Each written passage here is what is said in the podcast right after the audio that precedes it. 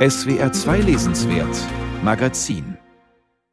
Heute mit Anja Höfer. Einen schönen Tag wünsche ich.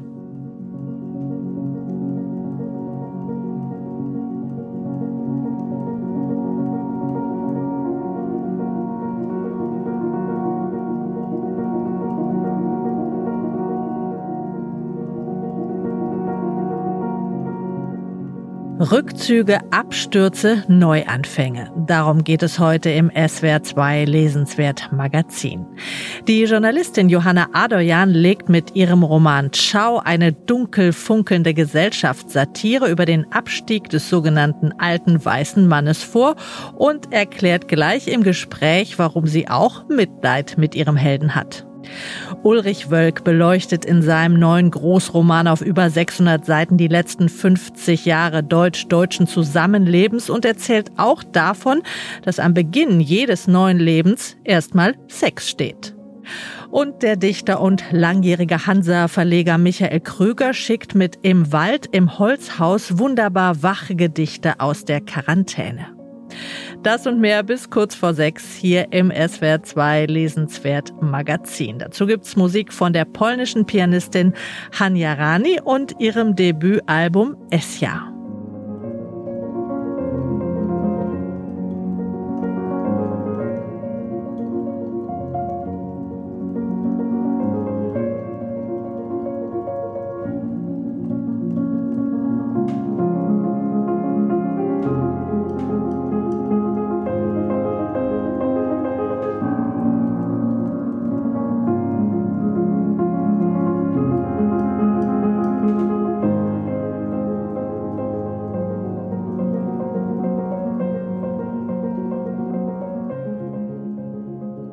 Auf die Frage, warum er schreibe, antwortete der Dichter und langjährige Hansa-Verleger Michael Krüger einmal, um ihnen eine Freude zu machen. Darin liegt sicher ein bisschen Understatement. Autorinnen und Autoren schreiben bestimmt auch aus einer inneren Notwendigkeit heraus.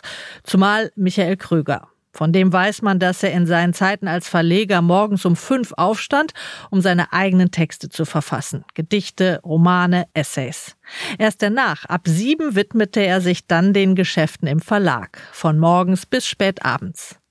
Inzwischen hat der 77-Jährige mehr Zeit zum Schreiben. In der Quarantäne des letzten Jahres ist sein neuester Gedichtband Im Wald im Holzhaus entstanden. Unser Rezensent Ulrich Rüdenauer ist begeistert. Vor einigen Jahren hat uns Michael Krüger in seinem Gedichtband Umstellung der Zeit mit seinem Holzhaus bekannt gemacht. Oder besser mit der Umgebung, in der es steht. Dort in Almanshausen am Starnberger See. Nebenan erfahren wir, lebte einst Mussolinis Außenminister, bevor man ihm den Prozess machte. Auch Hitlers Lieblingsdichter Hans Jost, nur ein Haus weiter beheimatet, mochte die malerische Gegend. Heute wohnen in den Villen ringsum übrigens eher Fußballmillionäre, eine zum Glück weniger unheilbringende Klientel. Vom Schreibtisch aus, so heißt es bei Krüger weiter, kann man Kühe, Eichhörnchen und Pferde sehen und im Fenster in der Dämmerung auch sich selbst. Aber natürlich können auch Spiegel irren. So endet das Gedicht Mein Schreibtisch in Almanshausen. Ganz lakonisch, ganz spiegelverkehrt. Denn alles hat immer mehrere Seiten und die Welt ist nicht unbedingt, was sie scheint. Im Wald, im Holzhaus. Nun ist es also ein ganzer Gedichtband, der diesen Ort zum Zentrum der Welt macht. Wie einst Henry David Thoreau in seine Blockhütte in den Wäldern von Concord am Walden Pond, zieht sich Michael Krüger in sein Häuschen am Starnberger See zurück. Ich lebe auch auf dem Land, wenn auch gezwungenermaßen. Und wenn die Krankheiten vor dem Ende des Lebens auslaufen, kann ich wieder zurück in die Stadt zu den Krähen und Amseln, die in der Zwischenzeit meine drei Apfelbäume bewachen. Wer außerhalb der Stadtmauer lebt, ist entweder ein wildes Tier oder ein Gott, den es nicht mehr nach Anerkennung dürstet. Das Holzhaus ist ein Fluchtort. Anders als Furrow zwingen Krüger aber äußere Umstände zur Einkehr. Die Therapie gegen seine Leukämieerkrankung setzt ihm zu. Sein Immunsystem hat die guten Tage hinter sich. Dazu quält ihn eine Gürtelrose, die uns alle zermürbende Pandemie schränkt die kleine Welt noch weiter ein. Die Quarantäne ist vollkommen. Zugesandte Zeitungen müssen erst zwei Tage herumliegen, bevor sie virenfrei sind und gelesen werden dürfen.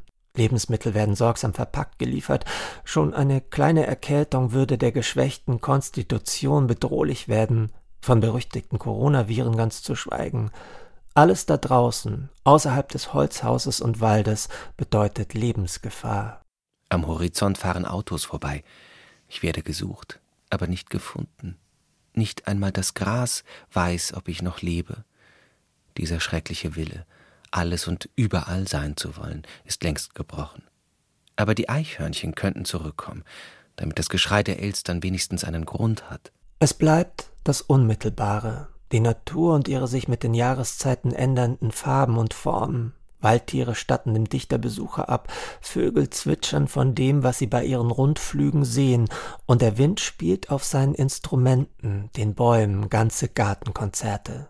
Die unergründlichen Bibliotheken, die etwa in einem einzigen Grashalm versammelt sind oder in der Verschlossenheit eines Baumes zwischen Stamm und Borke, verbinden sich bei Krüger mit eigenen Erinnerungen und Lektüren und dem Wissen um den Zustand der Welt.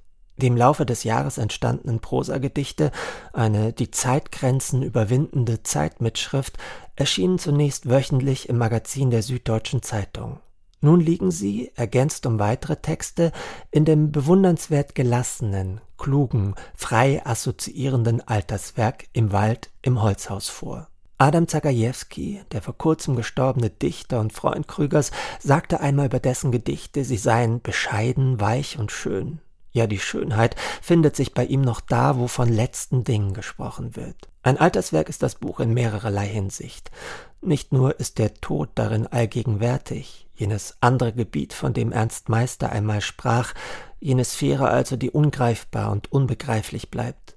Der Tod, der dem Ich dieser Gedichte allzu nahe gerückt ist und mit den schönen Tabletten in gebührendem Abstand gehalten wird, oder mit Novalis, einem schmerzstillenden Mittel, dreimal am Tag eingeworfen, wenn die Zeit es erlaubt. Aber auch jener Tod taucht hier auf, der in den täglichen Nachrichten zur Statistik verkommt, zu etwas Abstraktem. Natürlich ist er das Prinzip schlechthin, auch hier genügt ein Blick auf die scheinbare Idylle ringsum. Vögel gibt es seit etwa 60 Millionen Jahren und ebenso lange gibt es Insekten, die sich von ihnen fressen lassen eines dieser sonderbaren Geschäftsmodelle der Evolution. Und irgendwann in diesem Dauerstress, als schon keiner mehr damit rechnete und die Zähne immer kleiner geworden waren, kamen wir und mit uns die Wahl zwischen Einsamkeit und Gemeinheit im Paradies, das quadratisch gedacht war. Gleichwohl bleibt da bei aller philosophischen Gestimmtheit und allem gesellschaftlichen Skeptizismus immer ein nimmermüdes Staunen, das diese Gedichte so eindrücklich macht. Nicht erst mit dem neuen Band wissen wir um Michael Krügers Fähigkeit, an den Rändern und auf Seitenpfaden, in den Lücken und Ecken die feinsten Regungen des Lebens aufzuspüren, dem Werden und Vergehen in einer verführerisch einfachen Sprache Gestalt zu geben. Krüger ist ein melancholischer Naturbeschwörer. Er besingt keine Idyllen, sondern die Schönheit mit all ihren Abgründen, mit allem Verworrenen und Düsteren, das sie birgt. In der Natur findet er jenseits der aufgeregten, überhitzten Gegenwart das Wesentliche. Ich gehöre zu denen, die alt auf die Welt gekommen sind. Für mich sollte die Natur immer schön und schrecklich sein, und ein Eichelheer im Gras ist ein welthistorischer Wendepunkt, wenn man es will. Aber nicht nur Eichelheer und Schnecken, Eichhörnchen und eine Unzahl von Insekten leisten dem Dichter in seiner Waldeinsamkeit Gesellschaft. Immer wieder trifft er auf alte schreibende Gefährten, auf Thoreau und Hesiod, auf Zbigniew Herbert und Tadeusz Roszewicz, auf Ossip Mandelstam und Lina Fritschi, auf Scipio Slataper und Peter Huchel. Am Nachmittag im Sommer, wenn in der schrägen Sonne die Staubsäulen sich drehen, kommt Leopardi vorbei, der jüngere Bruder von Hölderlin, und beide schreiben ein paar Zeilen in den weichen Staub, sehr vertraut, sehr rätselhaft und unverständlich klar. Alles ist eitel außer dem schönen Trug. So sind diese Gedichte immer vieles, die verzauberte Beschreibung des kleinen Theaters vor dem Fenster. Eine Maus mit Lampenfieber, die über das heiße Blechdach des Schuppens flitzt, ihr erster Auftritt in diesem Sommer. Eine Vergewisserung des Am Leben Seins, trotz allem, die Versicherung von Freundschaften mit toten und lebenden Autoren und der tapfere Versuch der Anziehungskraft Letes, des Vergessens zu widerstehen die Wirkmacht der Worte weiterhin zu spüren als Lebenselixier. bei aller Abschiedsstimmung, die immer spürbar bleibt, etwas Trostreicheres und Lebensfreudigeres als diese Gedichte dürfte man derzeit kaum finden. Schluss jetzt. Ich habe fast alles gesagt oder angesprochen. Jetzt sollen die Dinge mal selber ihre Meinung sagen dürfen. Dichter seien Vorsokratiker, hat Adam Zagajewski einmal in einem Gedicht vermutet. Sie wüssten und verstünden nichts, notierten aber einzelne Metaphern. Sie schauten, wie alte Bäume sich mit grünen Blättern bedeckten, verabschiedeten die Toten. Lange schweigen sie, heißt es bei Zagajewski, dann singen und singen sie, bis die Kehle birst. Michael Krüger ist ein solcher Vorsokratiker. Das meint Ulrich Rüdenauer zum neuen Gedichtband von Michael Krüger. Im Wald im Holzhaus heißt er. 122 Seiten, erschienen bei Surkamp.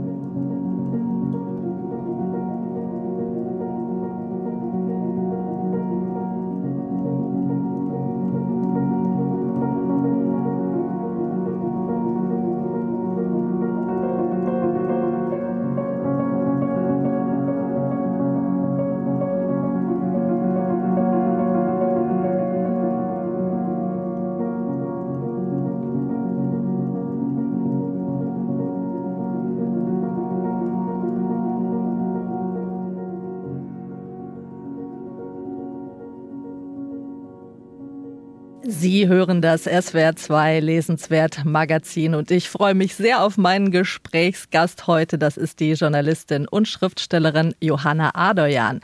Sie schreibt für die Süddeutsche Zeitung und sie hat einen sehr erfolgreichen Instagram-Auftritt, dem ich auch folge, weil es dort oft sehr besondere Lektüre oder Filmempfehlungen gibt. Vor allem aber hat Johanna Adoyan gerade ihren dritten Roman veröffentlicht mit dem schönen kurzen Titel Ciao. Guten Tag, Johanna Adoyan. Schön, dass Sie da sind. Dankeschön. Ich mag das Cover Ihres neuen Buches schon sehr. Da sieht man nämlich nur die zwei Beine einer so etwas altmodischen Zeichentrickfigur, die gerade den einen Schritt zu weit an den Abgrund geht. Im animierten Film würde die jetzt noch ein paar Sekunden in der Luft rudern und dann hart abstürzen. In Ihrem Roman geht es auch um eine etwas altmodische Figur, die auch irgendwie abstürzt, nämlich um den Feuilleton-Star Hans Benedek, der mal ein sehr angesehener Kunstkritiker war und der die Welt aber jetzt nicht mehr so ganz versteht, weil sie sich nicht mehr nur um ihn dreht. Manche würden ihn auch als alten weißen Mann bezeichnen. Könnte man sagen, ihr Roman schildert diese paar Sekunden des Herumruderns von Hans Benedek vor dem Aufprall? Ähm, ja, der Roman beschreibt sozusagen den Moment, wo jemand schon selbstbewusst in den Abgrund äh, tritt, aber es noch nicht realisiert hat. Und ähm, dann im Roman mehren sich dann die Anzeichen dafür, dass er es nicht ganz leicht haben wird, sagen wir auf den folgenden Seiten. Und ähm, deshalb ähm, ist es auch auf dem Titel das Motiv. Ich bin in den 80er Jahren aufs Gymnasium gegangen, bin wie Sie Jahrgang 1971 und ähm, da wurden die Feuilleton-Leute ja noch so richtig verehrt. Also damit bin ich so im Deutschunterricht groß geworden und auch nicht nur die, die man so aus dem Fernsehen kannte. Ich habe mir damals sogar die Sachen so oft noch aus der Zeitung ausgeschnitten mit der Schere, wichtige Sachen. Äh, wenn ich zurückschaue, waren das tatsächlich fast alles Männer, die ich da ausgeschnitten habe, außer Iris Radisch vielleicht noch. Woran liegt das in Ihren Augen vor allem, dass dieser Typus des Großkritikers oder Feuilletonisten so einen krassen Bedeutungsverlust hinnehmen musste in den letzten Jahren. Welche Entwicklungen stecken dahinter? Also der ist in meinem ähm, Buch ist der hauptsächlich deshalb Journalist, weil man am Journalismus so gut zeigen kann, dass eine alte Zeit vorbei ist und eine neue beginnt. Und das Buch handelt eigentlich fast viel mehr als von den Protagonisten, was ja nicht nur der Mann ist, sondern auch ein paar Frauen und auch jüngere Menschen und ältere Menschen. Es handelt eigentlich hauptsächlich von unserer anstrengenden Zeit mit den ganzen neuen Befindlichkeiten oder Rücksichtsnahmen auf Minderheiten oder was was man für Bezeichnungen heute richtigerweise verwendet und so. Und es handelt eher davon, wer da nicht mehr so ganz mitkommt. Also der ist sozusagen ein bisschen so der Typ erfolgreicher Mann. Erfolgreicher, ein bisschen eitler Mann. Und denen fällt es meiner Beobachtung nach am schwersten eigentlich gerade Schritt zu halten mit den Entwicklungen unserer Zeit. Ja, man sieht also im Roman dieser Hauptfigur Hans Benedek straucheln und stürzen. Und das kommt eben, weil er eine junge Influencerin, eine Feministin auch für die Zeitung porträtieren will, Xandi Lochner. Der Name könnte auch von Helmut Dietl sein, habe ich gedacht. Das freut mich. Wie überhaupt äh, mich der Humor in Ihrem Buch an Dietl erinnert hat. Äh, Liege ich da ganz falsch oder finden Sie den gut? Wow, äh, das nehme ich als sehr großes Kompliment, also ähm, als riesiges Kompliment, muss ich sagen. Vielen Dank. Äh, ich liebe und verehre Helmut Dietl.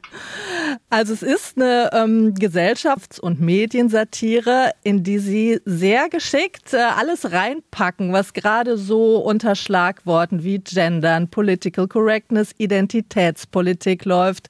Und dazu würde ich Sie bitten, eine Stelle aus dem Buch zu lesen, Seite 144. Da denkt nämlich Hans Benedek genau über diese Identitätsfragen nach. Mhm, gerne. Hatten Sie nicht neulich in irgendeiner Konferenz mal lange darüber diskutiert und waren sich alle einig gewesen, dass man nicht jüdisch sein musste, um über so etwas wie einen Holocaust-Gedenktag zu schreiben, geschweige denn über Philip Roth? Und nicht queer, um über den jungen deutsch-iranischen queeren Film zu schreiben, nicht, dass das jetzt so sein Thema war, eher allgemein gesprochen. Tolstoi war nach heutigem Wissensstand keine Frau gewesen und hatte es trotzdem fertiggebracht, Anna Karenina zu schreiben, und hatte sich jemals eine Frau auf dieser Welt darüber beklagt, in diesem Meisterwerk als Frau schlecht repräsentiert zu sein? Meisterinnenwerk, dachte Hans grimmig. ja, verkehrte Welt für Hans Benedek im Roman Ciao von Johanna Adoyan. Ich habe ihr Buch äh, vor allem als eine sehr funkelnde Satire gelesen und gar nicht so als Abrechnung mit dem alten weißen Mann jetzt. Also eigentlich kriegen alle Figuren ja äh, ihr Fett ab. Es sind sehr gemischte Heldinnen und Helden und mit denen, auch mit Hans, kann man ja durchaus auch großes Mitleid haben. Und man muss natürlich auch sehr über sie lachen. War Ihnen diese Balance wichtig beim Schreiben? Also die Komik war mir sehr wichtig. Das war mir eigentlich das Wichtigste, weil ich unsere heutige Zeit und diese Debatten einfach vom Tonfall her oft so ernst und aufgehitzt und ähm, feindselig empfinde, dass ich dachte, da, also für mich selber war es mir notwendig, da mal eine gewisse Leichtigkeit reinzubringen. Und es hat ja auch was Komödiantisches, wenn alle sich gleich anschreien. Ich finde eigentlich alle Charaktere in dem Buch, ich mag sie alle und ich finde sie alle lächerlich. Und diese Balance, glaube ich, wollte ich bei jeder einzelnen Figur erreichen. Ja. Und es kommt sogar der SWR in Baden-Baden in ihrer Geschichte vor. Ich habe wirklich über ihre subtilen Kenntnisse der hiesigen Fernsehproduktion gestaunt. Und da schildern sie unter anderem auch einen etwas schmierigen und in die Jahre gekommenen Fernsehmoderator Denninger, den ähm, die junge Feministin Xandi Lochner dann vor laufenden Kameras komplett souverän abserviert. Wie kam sie ausgerechnet auf Baden-Baden? Ähm, also Michi Denninger ist ein, ein fiktiver Fernsehmoderator, der in meiner Vorstellung in den 80er, 90er Jahren, als alle Menschen noch ferngesehen haben, sehr, sehr beliebt war und hohe Einschaltquoten hatte. Und er hat eine ähm, Show, Ois Bonanza, die habe ich auch mir ausgedacht, die er immer noch hat, die aber inzwischen nur noch auf einem Streaming-Sender läuft. Also das war früher so eine Familienunterhaltung und jetzt findet es kein Mensch mehr. Und ich dachte, ich brauche eine, so eine Kurstadt habe ich gesucht an, in der Recherche, wo, wo viele, wo viele ältere Menschen in so einem Publikum sitzen. Und ähm, dann bin ich da zur Recherche nach Baden-Baden gefahren. Und äh, ich war aber ehrlich gesagt nur eine, eine Nacht da, bin die ganze Zeit rumgelaufen und habe mir Notizen gemacht. Also für eine Nacht war das wirklich eine sehr bemerkenswerte Recherche. Danke. Das war letzten Sommer. Ja. Und dann bin ich von dort aus weitergefahren nach Heidelberg, wie mein Held im, also ich bin auf den Spuren meines Helden gereist um, um zu wissen, wie das ist. Und da mein Held den frühesten Zug nimmt und ich dann dachte, toll, in Baden-Baden, ich kann da schön ausschlafen und nehme mir ein schönes Hotel. Aber mein Held im Buch hat kein schönes Hotel und er nimmt den ersten Zug. Und dann habe ich das alles auch gemacht. Und um fünf Uhr morgens oder so stand ich da im Dunkeln am Bahnsteig in Baden-Baden. Naja, genau, was tut man nicht alles für so einen Roman? Und dann gibt es in diesem Buch in Baden-Baden in der Maske die äh, Maskenbildnerin Babsi, eine tolle Figur, die hat mir echt gefallen. Und das Tolle ist, die ist durch nichts zu beeindrucken. Die hat so eine sympathische Resolutheit ja. und diese ganzen komischen Feuilleton-Debatten, die rutschen so Teflonartig an ihr so ab. Und genau solche gibt es wirklich. Das haben Sie wunderbar beschrieben.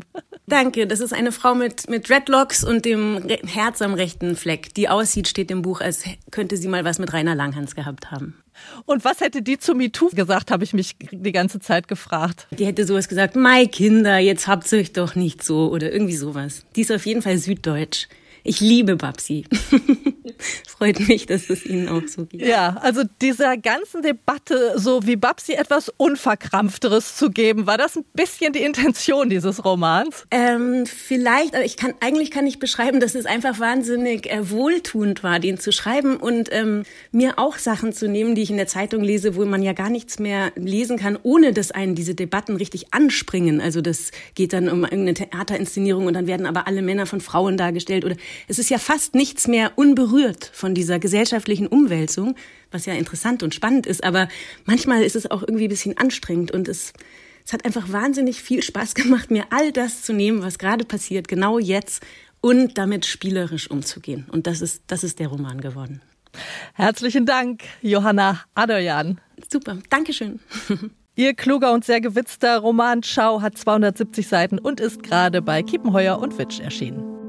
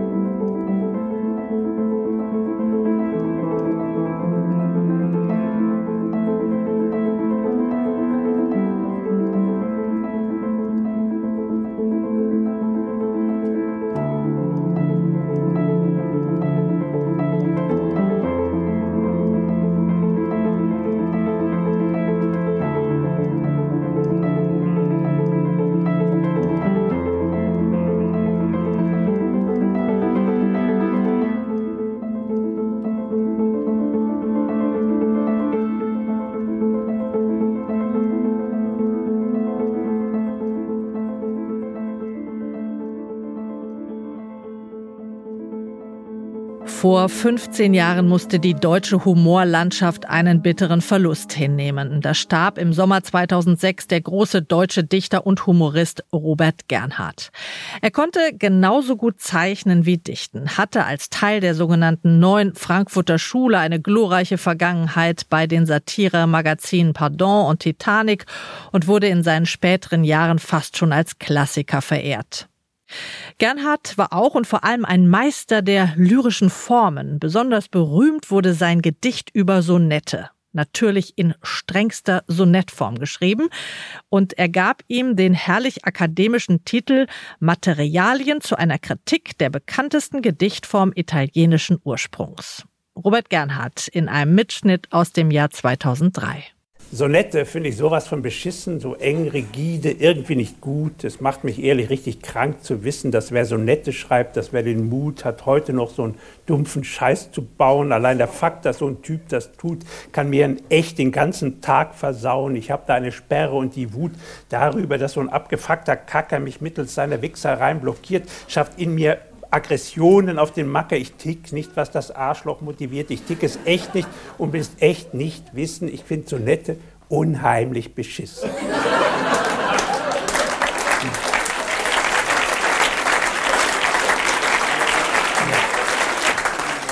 Das ist nun das älteste der heute vorzutragenden Gedichte. Es erschien erstmals 1979 im Zeitmagazin und ermöglicht wurde der Abdruck durch die Tatsache, dass der Chefredakteur gerade im Urlaub war und dass die Redakteurin Anna Mikula beherzt genug war, den Krach zu riskieren. Es gab dann auch einen kleinen Krach im Zeitwasserglas. Die Gräfin was not amused und Theo Sommer es well. Aber möglicherweise war auch eine List der Geistesgeschichte mit im Spiel. Vielleicht diente mein Gedicht lediglich als Köder, um Walter Hedinger vom Hamburger Hafen aus der Reserve zu locken. Walter Hedinger nämlich war einer der über 20 Empörten, die sich schriftlich bei der Zeit über mein Sonett beschwerten. Und die Zeit hat mir diese ganzen Briefe dann rübergereicht. Und ich sah beim ersten Blick in den Brief Walter Hedingers, dass bereits seine erste Beschwerde in Ton und Inhalt weit über das eifernde Normalmaß hinausragte. Goethe ist tot, Schiller ist tot, Klopstock ist tot, Robert Gernhardt lebt. Wozu? Das Klatschen kann gegen Sie verwandt werden. Sagt sie. Was soll das Gedicht? Wem dient dies? Glauben Sie mir, ich bin nicht prüde, ich bin mein Leben lang im Hafen tätig gewesen, aber von meinen Hafenarbeitern habe ich so eine Sammlung von zotigen Worten noch nicht gehört. Ich habe darauf verzichtet, äh, Walter Hedinger zu fragen, in welchem Hafen er gearbeitet hat. Vielleicht im Hafen der Ehe. Nein, Die Vielzahl der Leserbeschwerden be bewog mich vielmehr, einen klärenden Brief aufzusetzen, nicht Verscheißerung des Sonetts, sondern Verarschung einer damals kurrenten Szenesprache sei das Anliegen meines Sonetts gewesen, schrieb ich, und selbstredend gehörte Walter Hedinger zu den Adressaten. Er war der Einzige, der ein zweites Mal zur Feder griff und dabei jene Erkenntnis zu Papier brachte, die genügen würde, noch ganz andere Sonette zu rechtfertigen. Er schrieb nämlich Folgendes, er könne meine Entschuldigung nicht gelten lassen, denn, und jetzt wortwörtlich Walter Hedinger, der Leser der Zeit ist machtlos dem Sonett ausgeliefert und merkt erst beim Lesen, was er liest. Und, und damit dürfte Walter Hedinger an das Geheimnis aller Literatur gerührt haben.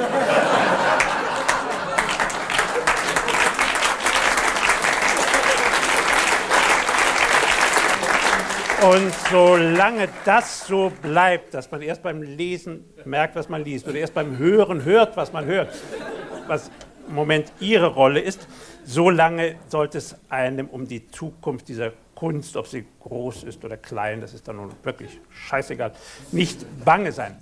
Robert Gernhardt über sein berühmtes Gedicht Materialien zu einer Kritik der bekanntesten Gedichtform italienischen Ursprungs und über die hohen Wellen, die es damals nicht nur bei Herrn Walter Hedinger schlug.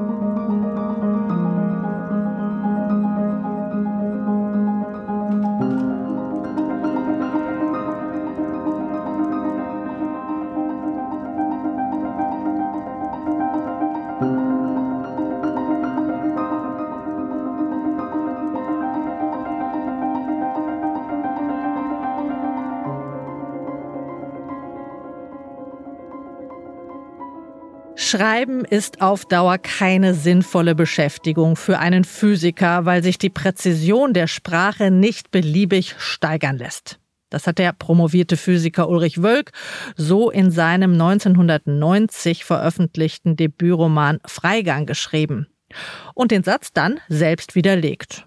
Heute lebt der 60-Jährige als Schriftsteller in Berlin. Inzwischen hat er zahlreiche Romane veröffentlicht, an deren Titeln sich noch seine Affinität zur Physik ablesen lässt. Einstein on the Lake oder Schrödingers Schlafzimmer zum Beispiel. Jetzt ist sein neuestes Werk erschienen, ein großes, weit ausgreifendes, über 600 Seiten lang. Und diesmal geht es um die letzten 50 Jahre deutsch-deutscher Geschichte und um die sexuelle Anziehungskraft. Christoph Schröder hat für ein Leben gelesen. Es soll nicht wenige Menschen geben, die nach den ersten zwei Sätzen eines Romans entscheiden, ob sie das Buch lesen oder wieder beiseite legen werden. Ulrich Wölk eröffnet seinen neuen, mehr als 600 Seiten umfassenden Roman auf spektakuläre Weise, indem er eine kuriose persönliche Begegnung mit einem historischen Ereignis kombiniert. Als Nikisha Lamont ihrem späteren Ehemann Clemens Rubener erstmals begegnete, hätte sie ihm um ein Haar die Fruchtbarkeit geraubt.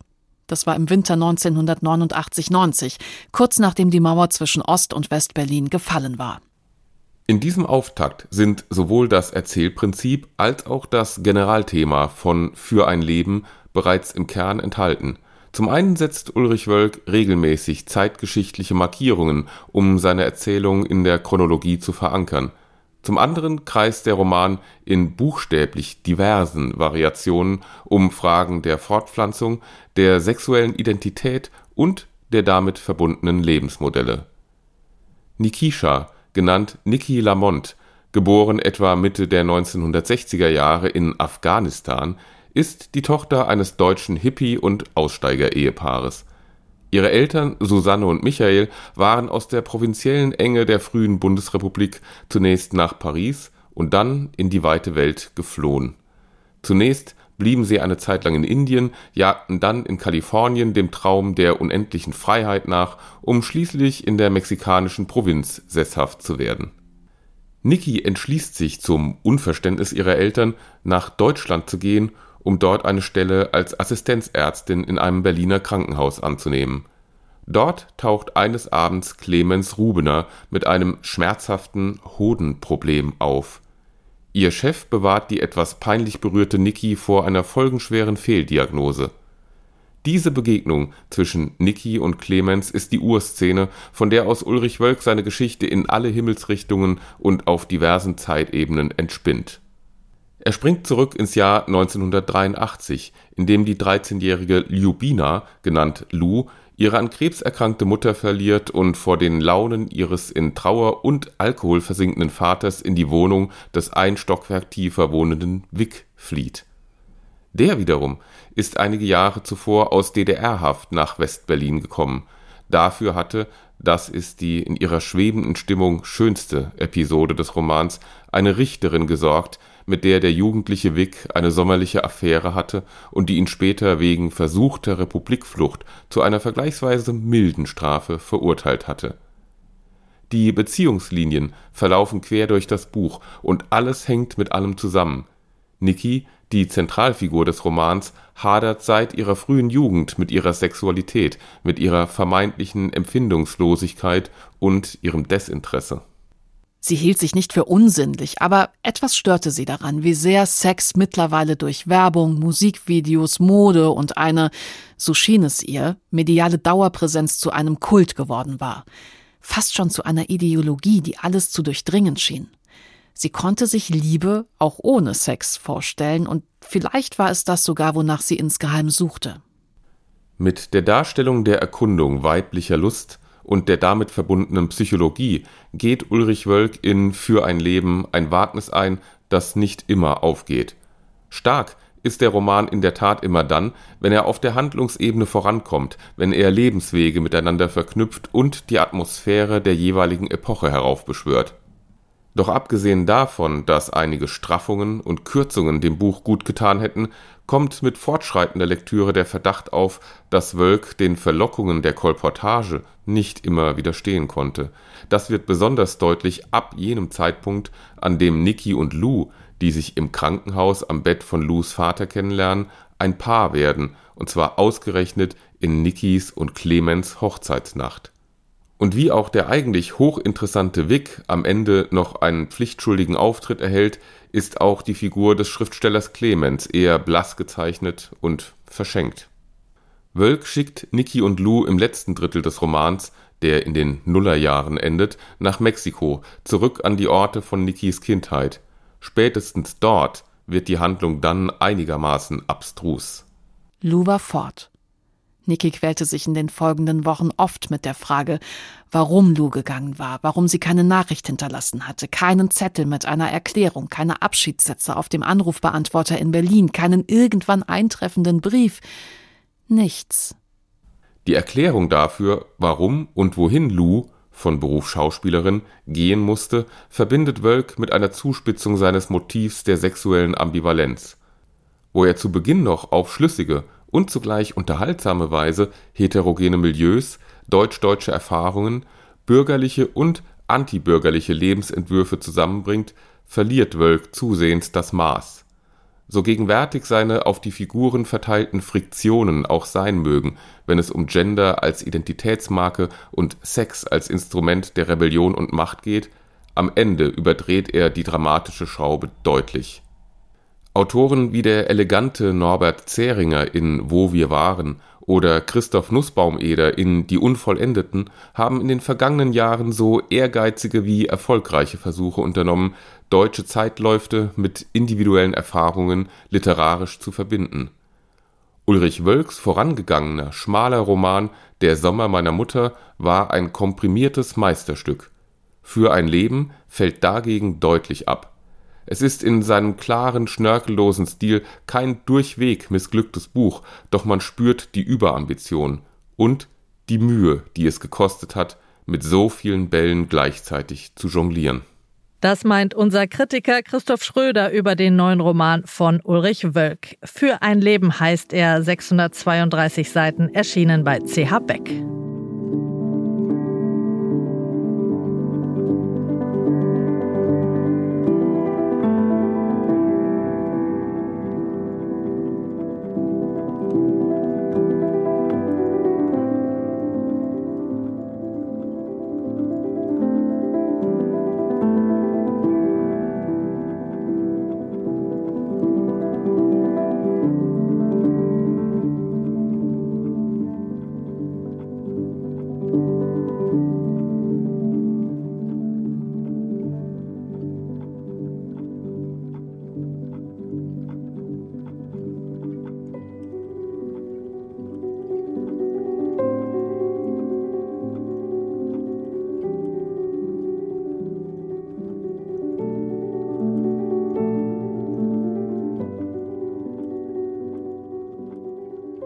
Die Journalistin Elke Schmitter lebt als Schreibende zwischen den Welten. Sie war Chefredakteurin der Taz, hat für die Süddeutsche und die Zeit geschrieben und sie hat das Kulturressort des Spiegel geleitet.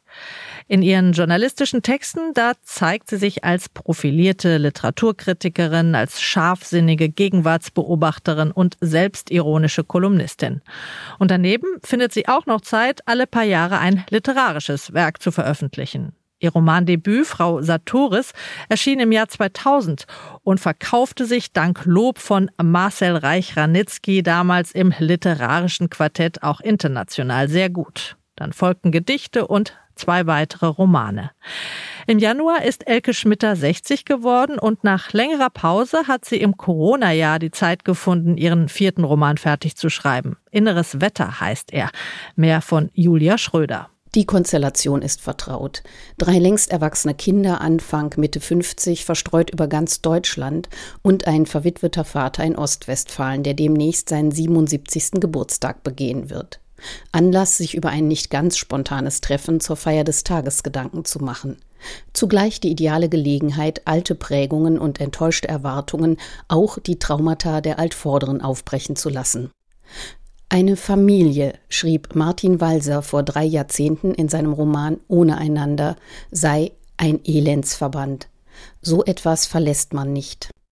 Woher das Elend rührt und warum man es trotz allem nicht verlässt, ist neuerdings auch in Elke Schmitters Roman Inneres Wetter nachzulesen. Wobei sich früher oder später die Frage aufdrängt, wie es um die Herrschaft über die eigene Biografie bestellt ist. Eine der Protagonistinnen kennt die Leserschaft bereits aus Schmitters zweitem Roman Leichte Verfehlungen von 2002.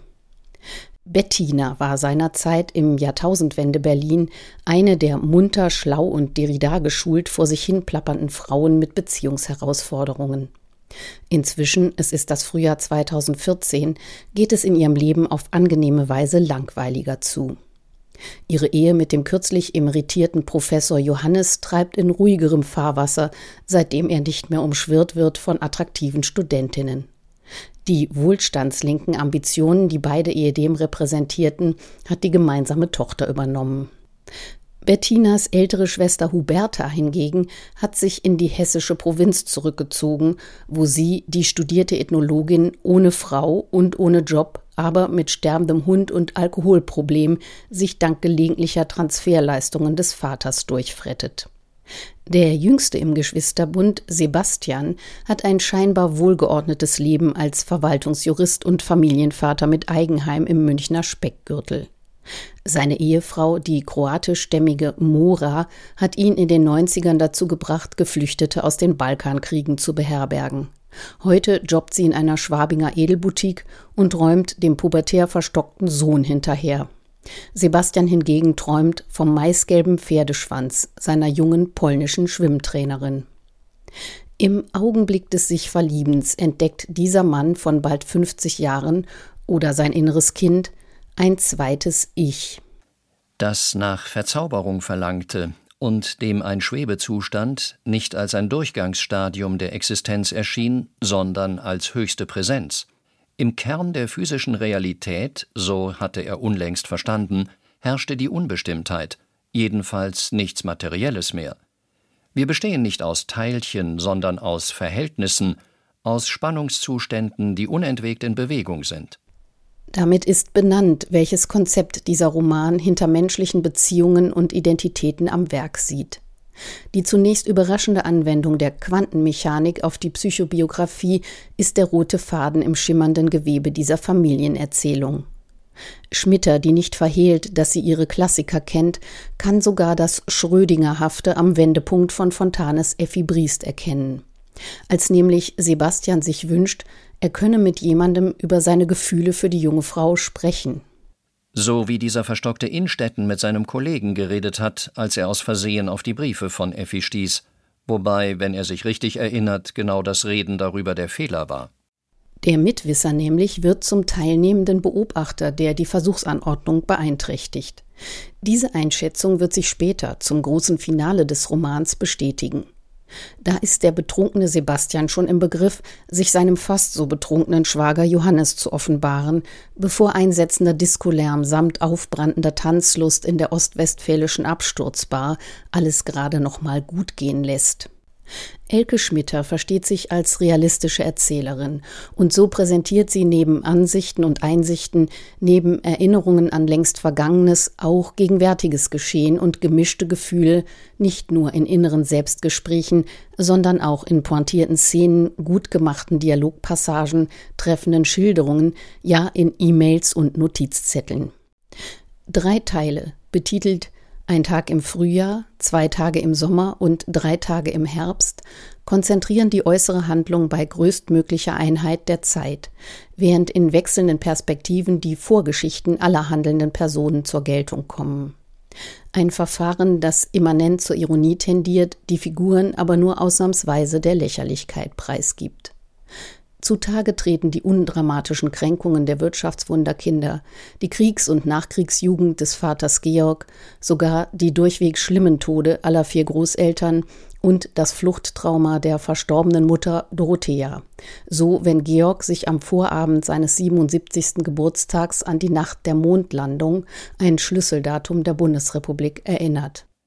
Dorothea trug an diesem Abend ein Cocktailkleid aus blauer gemusterter Seide, und sie tranken Sekt, nachdem die Kinder verwirrt und begeistert ins Bett getorkelt waren. Dass die Russen verloren hatten in diesem prestigiösen Wettlauf, erfüllte sie mit Genugtuung.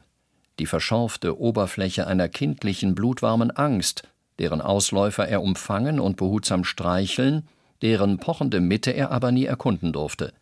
Treck aus dem Osten, das war das familiäre Stichwort, zu dem es keine Erläuterungen gab – so dass das Beschwiegene sich diffus und unaufhaltsam ausbreitete. All das färbt nicht nur das Unglücksglück dieser Familie, sondern deutsche Gegenwart im Allgemeinen. Als Kontrastfolie dienen Schmitter Moras Reminiszenzen an ihre dalmatinische Herkunftsheimat.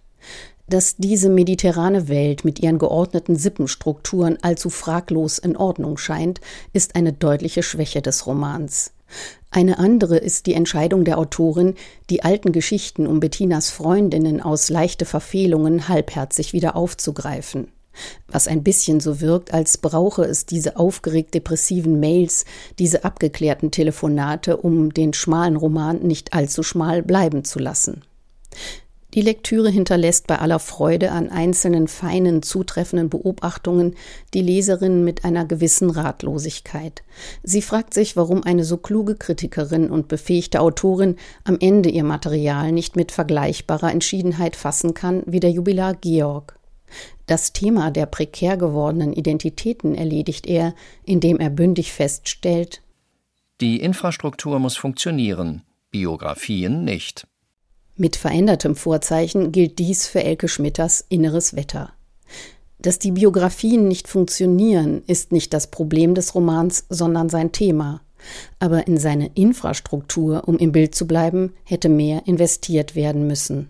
Julia Schröder über inneres Wetter. Der neue Roman von Elke Schmitte hat rund 200 Seiten und ist bei CH Beck erschienen.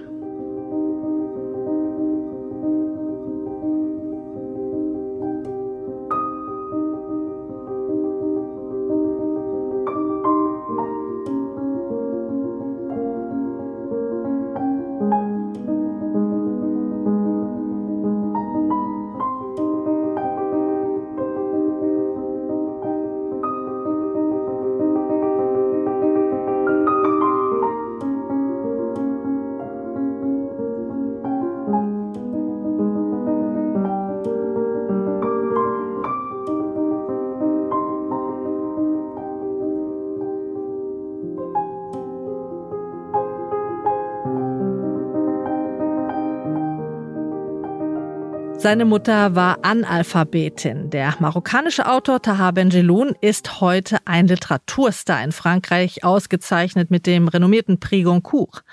Geloun, geboren 1944 in Fes, 1971 nach Frankreich emigriert, gilt als bedeutendster Vertreter der französischen Literatur des Maghreb. Als Journalist kommentiert er seit Jahren die ambivalente Haltung, die seine Wahlheimat Frankreich zu den Einwanderern pflegt und er analysiert das vielschichtige Verhältnis zwischen Orient und Okzident. Als Autor lotet er in Romanen, Erzählungen und Gedichten die ganze Tiefe der maghrebinischen Kultur aus und auch Kinderbücher hat er sogar geschrieben. Jetzt überrascht er mit einer für ihn ungewöhnlichen Erzählform. Schlaflos ist eine Art Thriller, ein Krimi. Ein Mann bekämpft seine Schlaflosigkeit, indem er andere um die Ecke bringt. Seine Auswahl trifft er sehr bewusst. Je übler die Typen, desto besser sein Schlaf. Frank Rumpel stellt das Buch vor. Seine Mutter ist die erste. Der namenlose Protagonist in Tahar Benjelouns neuem Roman erstickt sie in ihrem Bett und fällt danach selbst in tiefen Schlaf. Bis dahin quälte er sich schlaflos durch die Nächte, doch nach dem Mord ist das zunächst kein Thema mehr. Erst als der Schlaf wieder fern bleibt, schickt er seine Halbschwester ins Jenseits und verschafft sich damit selbst wieder Zutritt zum Land der Träume.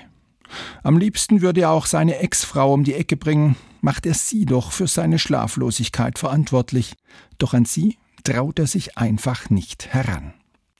Deswegen findet er andere Opfer. Der Tod begegnet einem hier alle paar Seiten. Dabei sieht sich der Mann nicht als Killer. Seine Opfer sind ausnahmslos schwer krank, dem Ende näher als einer Genesung. Er nennt sich deshalb einen Todesbeschleuniger, der freilich selbst unmittelbar von der Tat profitiert. Und warum, denkt er sich schließlich, das Feld nicht weiten und zu einer Art Rächer werden? So nimmt er sich einen Kreis vor, der in den 1980er Jahren unter der extrem repressiven Herrschaft König Hassan II. Oppositionelle folterte, später einen Mafiaboss, den reichsten Banker Marokkos. Skrupel plagen ihn dabei kaum, denn er erkennt noch etwas. Je schlimmer die Typen, desto besser sein Schlaf. Er nennt es Schlafkreditpunkte, die da vom Sterbenden auf ihn übergehen, und die fallen bei einem üblen Charakter und bei wichtigen Leuten sehr viel höher aus als bei einem rechtschaffenen Namenlosen. Die gesellschaftliche Hierarchie funktioniert eben bis in den Schlaf. An den politischen Verhältnissen in Marokko hat sich Tahar Benjeloun schon als junger Mann in den späten 1960er Jahren gerieben und wurde als Oppositioneller in ein Militärlager gesteckt. 1971 gelang ihm die Ausreise nach Frankreich. Seither lebt er in Paris. Er ist Autor etlicher Romane, in denen er sich mit Migration, Fundamentalismus und gesellschaftlichen Strukturen auseinandersetzt. Er gilt als einer der wichtigsten französischsprachigen Autoren aus dem Maghreb, seit er für seinen Roman Die Nacht der Unschuld den renommierten Prix Goncourt erhielt. International erfolgreich wurden später auch seine pädagogischen Bücher, in denen er seiner Tochter Rassismus und den Islam erklärt. Papa, was ist ein Fremder, heißt eines davon. Mit Schlaflos hat der heute 74-jährige Autor und Psychotherapeut nun seinen ersten Kriminalroman geschrieben. Schlaflosigkeit indes kennt Benjelun selbst nicht. Sie sei ihm, sagte er in einem Interview, zeitlebens ein Rätsel geblieben. Freilich habe auch er mal Schlafprobleme, doch dieses hartnäckige Ausbleiben des Schlafes, das seinen Erzähler, einen in Tanger lebenden Drehbuchautor, zum Äußersten treibt, ist ihm fremd. Das hindert ihn freilich nicht daran, diese gleichermaßen bizarre wie beklemmende Verknüpfung von Schlaf und Tod in der Fiktion auszuspielen. Nun wäre die Idee für Bencheluns Roman schnell ausgereizt, wenn er den Rahmen für seine Geschichte nicht größer ziehen, den Taten seines irren, aber ganz rational daherkommenden schlaflosen Erzählers nicht auch eine politische Dimension geben würde. So macht er sich Gedanken über das Leben, die Zeit, das Sterben, aber eben auch über die massiven Schieflagen in der marokkanischen Gesellschaft. Dadurch bekommt die Geschichte den entscheidenden Dreh. Zumal sich der Protagonist darüber ärgert, dass die größten Egomanen, die skrupellosesten Verbrecher einen wunderbaren, nicht einmal durch den Hauch eines Zweifels gestörten Schlaf genießen. Tahar Benjeloun hat hier eine schön groteske Thriller-Farce geschrieben. Ein leichtfüßiges, überdrehtes Stück Literatur, in dem er auf sehr humorvolle Art auf gesellschaftliche Missstände in Marokko eingeht. Der Autor hatte mit dieser rabenschwarzen Idee ganz offensichtlich seinen Spaß. Den kann man auch als Leserin und Leser haben, wenn man sich denn auf diese Art Humor einlassen kann. Frank Rumpel über Schlaflos, den neuen Roman von Tahar Benjeloun aus dem Französischen übersetzt von Christiane Kaiser, 215 Seiten erschienen im Polar Verlag. Und das war das Lesenswert Magazin für diesen Sonntag. Die Bücher der Sendung haben wir für Sie im Netz mit allen Angaben nochmal aufgelistet. Auch die Manuskripte unter swr2.de finden Sie das. Und in der SWR2 App können Sie unsere Literatursendung auch nochmal nachhören und als Podcast abonnieren. Die Musik kam heute von der polnischen Pianistin Hania Rani. Esja heißt das Album. Am Mikrofon war Anja Höfer, Technik Torfin Iversen. Ich wünsche Ihnen noch einen schönen Sonntag. Lesen Sie wohl.